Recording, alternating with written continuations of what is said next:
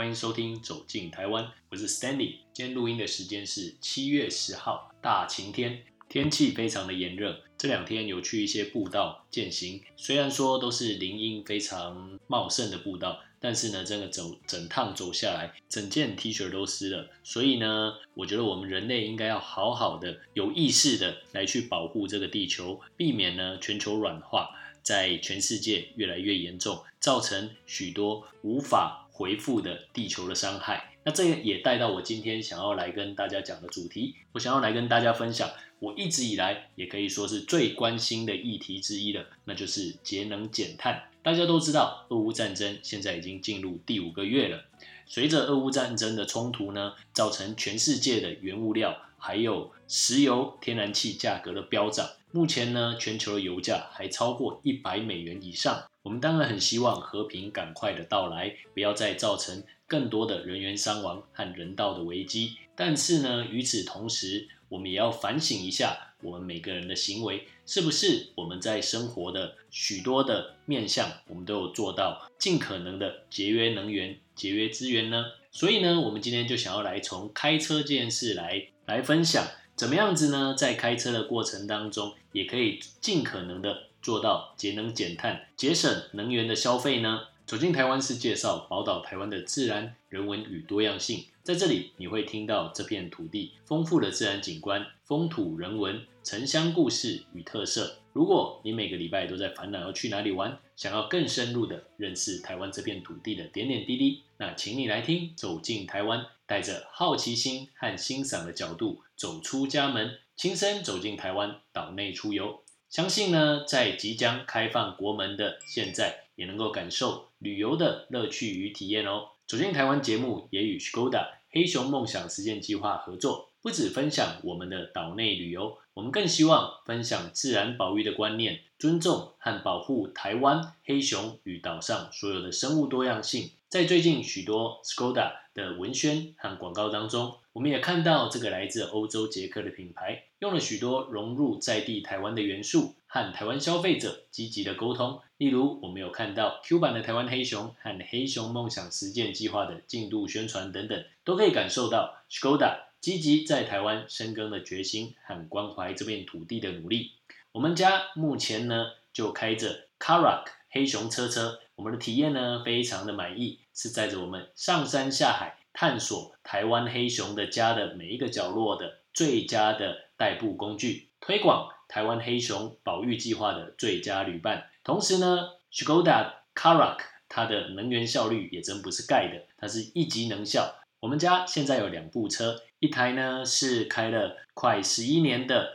Toyota Vios，我觉得它是一台非常可靠的小车，载着我们上山下海，去了台湾的很多的角落。另外呢，就是 Skoda 的 Karak，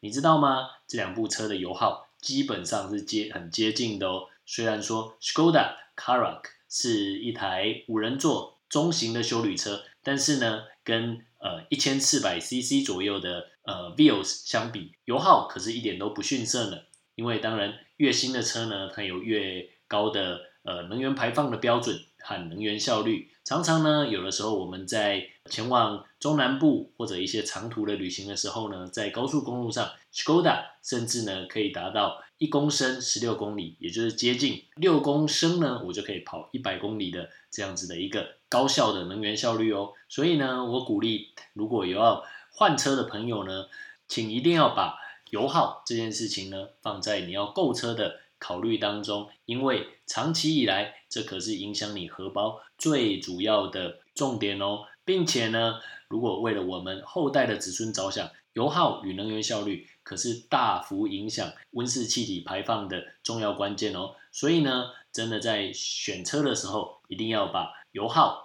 还有能源效率这个选项呢，纳进考虑当中。好的，我今天呢将主要从五个面向来讨论如何呢能够省油的驾驶。第一，从购车开始；第二，用车习惯；第三，驾驶方式，以及说呢轮胎的选择，还有加油的习惯，以及说有一些观念题，我们在节目的尾声，我们也会特别来强调哦。好，废话不多说，我们开始进入今天的主题吧。选车的话呢，当然每个人有对于车子不同的要求，还有喜好。但是呢，我觉得呃总体而言，因为现在呢市面上已经有很多电动车的选择，价格也越来越合理，并且呢世界各国也陆陆续续有了禁止油车的生产与销售的一些禁令的落日条款，所以呢，如果要选择代步工具的话，其实呢也可以把电动车纳入一个选择，因为如果你去看内燃机和电池它的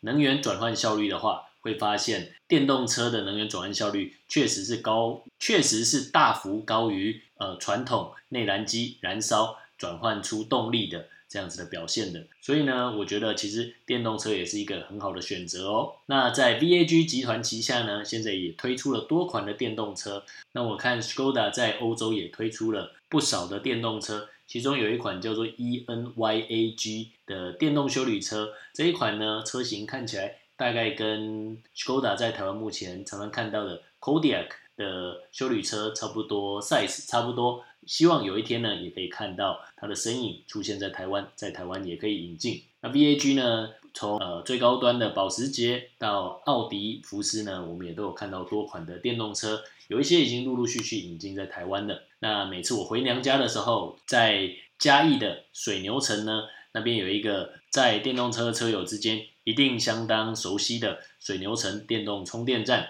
那当然，那里除了许多特斯拉的超充，还有一般充电以外呢，那边也有保时捷的电动充电桩。所以呢，我们也看到 VAG 集团在台湾大力推广电动车的一个决心。那我前阵子呢，在另外一个宜家聊生意的 podcast 呢，也有听到奥迪集团在台湾推动电动车的野心，好像从二零二六年以后，奥迪集团呢就全部都会是制以制造电动车为主了。所以呢，在这一股电动车的浪潮之下，其实大家真的也可以认真的去考虑电动车或油车哪一个才是适合你的，才是你所需要的呢？这是第一点。第二呢？在一开始选车的时候呢，就把油耗这个关键的权重放到你选车的考虑当中。那这样呢，自然而然比较有可能会挑到油耗低的车。那在选车的时候呢，也可以尽量选择手排档的车子，这样子呢，对油耗也是会有一定的改善的。那另外有一个大家会比较忽略的呢，是选择浅色系的车，呃，还是会比较省油的。因为当然大家都知道，深色比较容易吸热。那当然，在尤其在台湾这么炎热的夏天，吸热呢，你的你的冷气就要开得越强。为了要让室内凉一点呢，你冷气就要开得越强。那冷气开越强呢，当然消耗的油量就会越多。所以呢，购买浅色系的车呢，通常可以呃有比较好的车室车温的效果。那其实除了挑选颜车子的颜色以外，那还有一个更重要呢，是要搭配效果良好的隔热纸。因为呢，贴上隔热纸之后呢，隔热纸会反射部分的热量，让这些热量呢不要进入到车室里面。那这样呢，当然就会对冷气压缩机的负担变轻，进而提升油耗的表现。好，说完了购车的选择之后呢，我们来讨论一下用车的习惯。常常呢，我们会看到有一些人的车子根本就是变成他们的仓库。但是呢，你知道吗？每一个你所放进去，你没有拿下来的东西，都是在增加车子的重量。所以呢，在用车习惯，第一点，我觉得是每一个人都可以做的，就是你要尽可能的去减轻车子的重量。不是说你要把车子原本的零件拆下来或什么，就是呢，你要减轻放在车子里面东西的重量，不要呢放太多东西。那放太多东西，当然，呃，重量呢越重的车子，车子在行进之间需要推进的动力就要越大，那自然就会越耗油。所以呢，你不要把一大堆没有必要的东西放在后车厢，避免浪费油量。那第二。就是呢，平时需要重视保养，定期更换五油三水。那当然这是在呃油车的状况之下啦，在电动车呢，它所更换的东西相信是少非常的多的，机油、刹车油、变速箱油、火星塞，以及说呢，你要定期的更换机油滤芯，调整点火的时间。那要选择优良的、适合的机油。如果呢不太会选，其实可以请原厂推荐，定期回原厂保养。还有一个在夏天尤其重要的就是呢，要定期更换空气滤芯。有的时候呢，我们常常会觉得开车怎么冷气怎么吹都不冷啊。其实呢，这很有可能是冷气的滤网长期没有固定的清洁，你想想哦，你家里的冷气滤网，你三不五时都要拿出来给它清洗一下。那车子呢，每天在外面跑，一大堆废气，并且呢，吸收外面的一大堆脏污，PM 二点五或者是更大的一些悬浮粒子，怎么可能不清呢？所以呢，冷气滤滤网呢，一定要定期的清洁，然后呢，定期的更换，这样子呢，冷气它可以吸收到干净的空气，过滤掉那一些。杂质，那这样自然有更好的力道来去维持冷度，也会呢降低油耗。所以呢，建议平常就要固定清洁更换空调滤网。那还有一个呢，也是属于用车习惯的，就是暖车。暖车呢，等一下我们在最后面的时候呢，我们大家再来好好的讨论一下。好，讲完了用车习惯，那现在呢，就让我们来讲讲车子跟地面接触的轮胎。你知道吗？不同的轮胎。滚动之间的摩擦力，还有它所造成的压力，甚至呢可以影响到油耗呢，高达百分之八呢。所以呢，轮胎的选择呢也是非常重要的。那轮胎的选择有两个主要的重点，一是摩擦力，二是压力，就是胎压。那常常呢，我们知道有一些人为了追求驾驶驾驭的乐趣，还有一些呃抓地的性能啊，他们会去选择性能胎。那什么叫做性能胎呢？其实呢，白话文来讲。就是胎面比较宽的轮胎，那这种胎面比较宽呢，当然它所造成的摩擦力与地面的摩擦力就比较大。通常呢，我们可以透过呃观察每条轮胎，它侧边有一个英文叫做呢 tread wear，T R E A D W E A R，这个呢指的就是轮胎的耐磨系数。轮胎耐磨系数的高低呢，代表每一条轮胎它的耐磨程度，数字越高，代表这个轮胎呢越耐磨。也就是呢，在行驶的过程当中，摩擦力越小，阻力越低，所以呢，这样子呢，就代表说所使用的燃油效率会相对的比较高。那刚刚所讲到的性能胎呢，通常它的耐磨系数大概都落在一百八到两百二之间，但是呢，以比较耐磨和经济省油取向的轮胎呢，通常会落在三百左右。所以，如果你想要开车省油，其实呢，建议你可以选择耐磨系数比较高的轮胎，对于油耗也是有呃显著的帮助。那第二呢，我们刚刚也有讲到轮胎的压力，就是所谓的胎压。那当然，大家可以想象，你骑脚踏车的时候，如果你的轮胎没有气，骑起来是不是会特别的慢？只是呢，在骑脚踏车，输入的是你自己的双腿，就是用你全身的力量。没有气的脚踏车呢，你就必须要花费更大的力气来去踩。那车子是透过呃汽油的燃烧产生动力，所以呢，当轮胎的气不够的时候，当然呢就需要更大的油耗来去推动它啦。轮胎呢最好胎压要保持在固定的区间之内，那这样子呢，胎压比较充足的情况之下呢，就是轮胎会呈现凸起的状态。和地面的接触呢，也会变得比较低，进而呢达到省油的功能。那轮胎会耗油呢，当然最主要就是跟地面所产生的阻力啊。所以呢，建议大家要确保胎压维持在正常的区间之内，这样不止呢是省油，更是一个安全性的要求哦。那这么说，在选择轮胎有什么依据可以遵循吗？其实呢，台湾的车辆测试中心呢，和呃台湾主要的一些轮胎厂商都有推出有具有节能标志的轮胎。那这些轮胎呢，都能够比一般轮胎更加的省油，并且呢，也都符合欧盟 C 级以上湿地抓地力的性能要求。所以呢，也可以去选择这些分 A、B、C 级的节能轮胎。相信这些轮胎呢，都能够带给你既经济，并且呢，在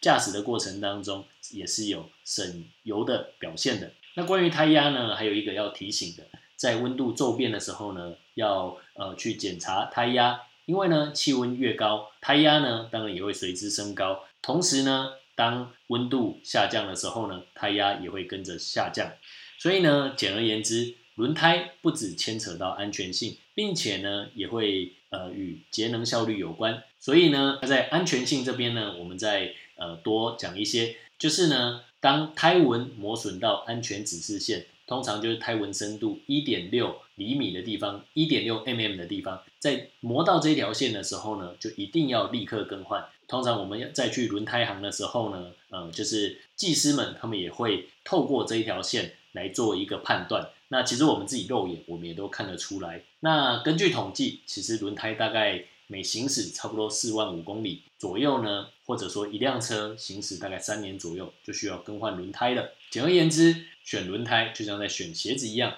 除了正常的规格尺寸以外，如果具备良好的抓地力，跑起来当然省力许多，减少油耗就是大大的加分啦。所以呢，我觉得选轮胎最主要有三个重要的条件：一是舒适性，还有安静性。我们选择的轮胎呢，我们当然希望开起车来是舒服的，那并且呢，车室空间是宁静的。第二就是节省油耗，可以兼顾经济还有环保，那减少呃轮子与地面的摩擦力，进而减少油耗和油费。第三是耐磨和安全性，轮胎呢与路面紧紧的结合，抓住地面，因此呢就会提高安全性。所以记得哦，轮胎是非常重要的。第三是驾驶习惯。讲到驾驶习惯呢，我们先从起步开始讲。起步的时候呢，我们不要大力的踩油门。我知道有一些屁孩啊，他们骑车的时候总是会大力踩油门，觉得可能这样很帅。但是呢，这样低速行进的时候，转速瞬间的拉高，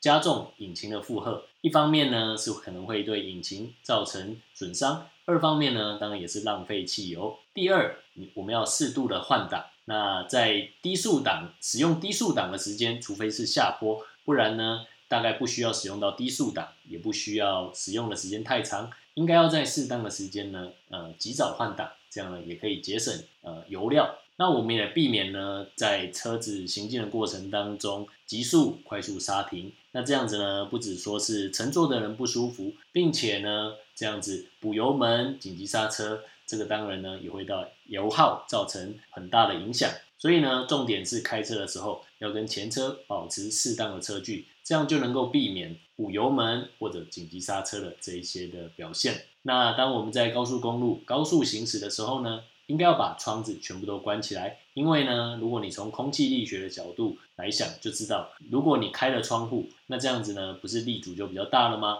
所以呢，窗户应该要关起来。那如果说呢，真的一定要开窗，最好呢两边都打开。让空气是可以对流的，只开一个窗户呢，反而是更耗油的哦。那也要保持车辆的稳定，忽快忽慢，其实呢都很浪费油料。那大脚猛踩油门呢，这样对于发动机当然是大量的吃油，是不必要的浪费，对车子呢也是一种伤害。如果想要省油，应该要在起步时稳定而敏捷的就换到高速的档位，并且呢用一定的速度来行驶。那其实现在呢许多的车子都有定速巡航系统 c a r a k 也不例外。我就非常常使用 c a r a k 的定速系统，并且呢使用 Echo 模式，这样子呢我相信在行车电脑聪明的调教之下，是相对节省油耗的。再来呢，当然呃通常我们在汽车仪表板上会看到两个。主要的指针，一个呢是速度，一个呢是转速。那有的时候呢，我们会呃大力踩油门，把转速拉高。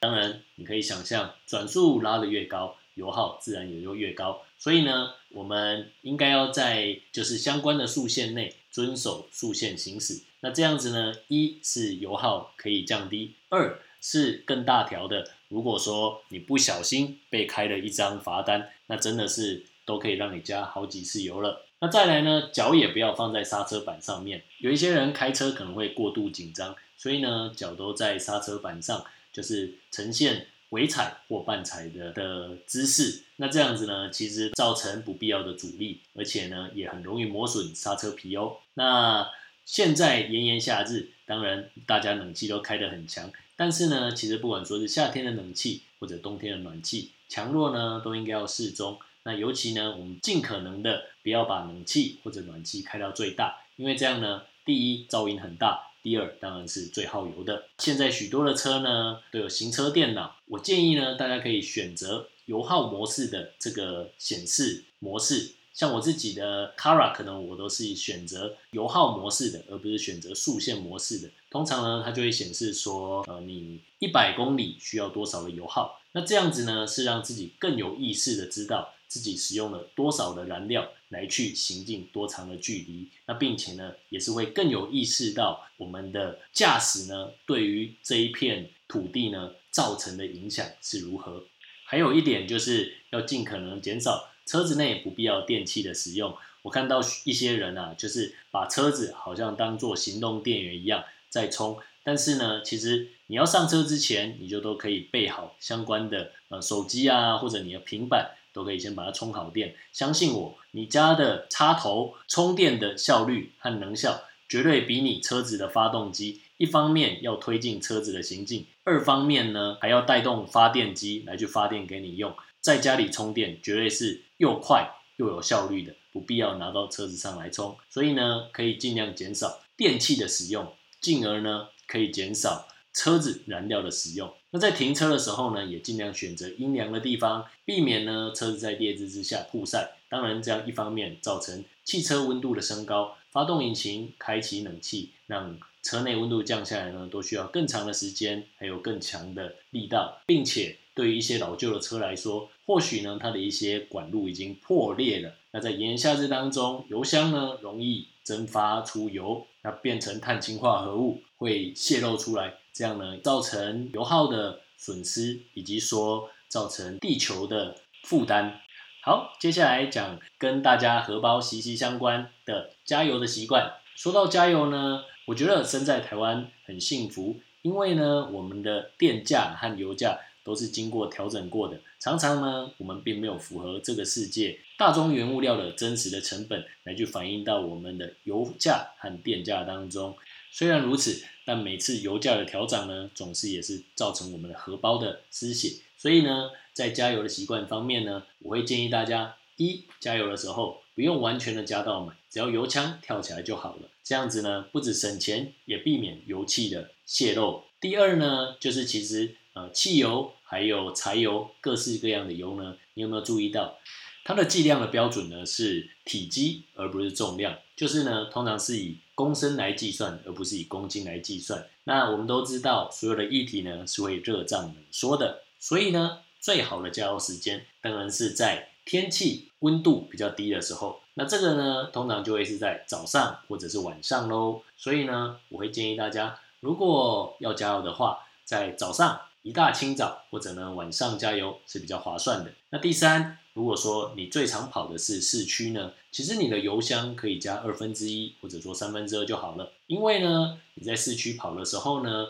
常常是走走停停的。那如果以现在呃的修理车来讲，它可能油箱的呃。体积呢是可以到五十六十公升的，那加满油呢，好像说就多了一个人的负重，车子呢重量加重，那这样当然呢对油耗是一个负面的影响。那同时呢在市区其实就要占很多，加油蛮方便的，所以呢不见得一定需要把加油加到满。第三，如果你不是那么常开车，你也不用把油都加满，因为呢坦白讲，汽油放久了会变质，造成轻质油料。的挥发，还有种植油料会焦化，所以呢，使用的时候呢，会影响点火的时间，也就是在启动的时候会不顺，并且呢，这些重油脂的焦化物质呢，也容易阻塞喷油嘴，造成气缸燃烧效率的不佳，伤害引擎，长期下来对车子一定不是好的。所以呢，就不用加那么多油，并且呢，我们也可以善用自助加油，或者善用各式各样。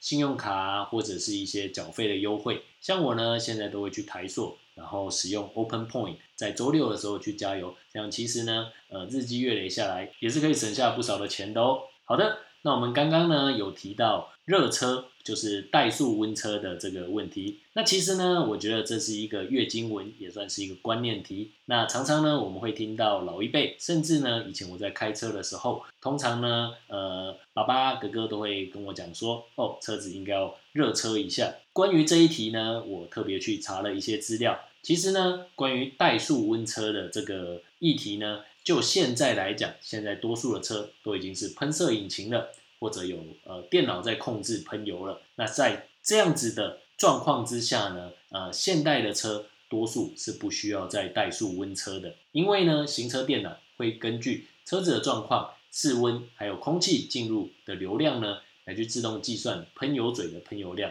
所以呢让冷车的时候也能够有非常恰当的供油的稳定性，并且呢可以快速的达到。呃，这些呃机械它的工作的温度，即使说是在下雪等低温的状况之下，可能呢也都需要不到三十秒的暖车时间，然后确认机油有正常的流动就可以开上路的。那相反的呢，如果说如果在原地热车，让引擎达到工作温度再上路，那这样是会更好的吗？其实呢，答案是否定的，因为呢，引擎在冷机的时候进到引擎室燃烧，油气比较浓厚。目的呢是为了让车主可以快速的上路行驶，但是如果还继续停留在原速怠速的话，其实引擎温度上升是比较慢的，那多余的油气呢，它也没有办法完全的燃烧，进而呢残留在气缸壁上面，影响活塞的运作。那另一方面呢，也是因为机油的品质现在都有很高的提升了，所以呢，就算引擎处在低温的状态之下，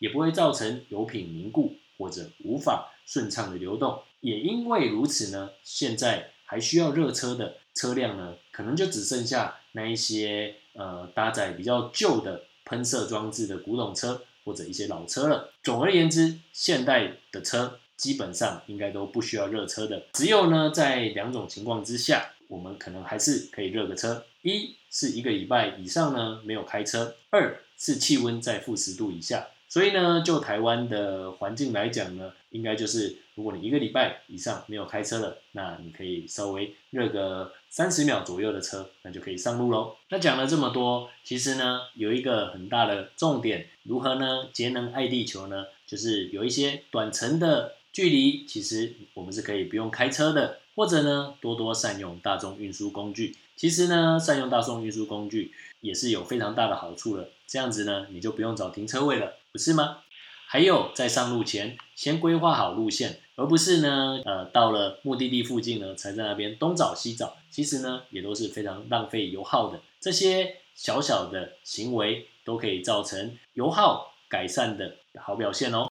那我常常觉得呢，呃，生态保育它是整体的一环的，我们要。好好的去保护我们这一片土地，来去让台湾的黑熊在这片土地上面更长久的生活下去，让台湾成为有熊国。当然，这样的原则也是用在台湾的每一个物种上面，包括人类。所以呢，我觉得我们每一个人最直接可以做的爱护地球的表现呢，我觉得就是从节约能源这一点来做起。这也就是为什么我今天想要来做节约能源、开车省油的这一集的目的。我觉得我们每一个人都要有意识、负责任的来去为我们每一个行为来去负责。所以呢，在开车的时候，安全驾驶、不超速，在你每一次的开车有意识的负起责任来去节约能源、节约用油，这样呢，就是一个爱地球、爱护台湾黑熊的表现。好了。今天的节目就到这边。如果你喜欢走进台湾的内容，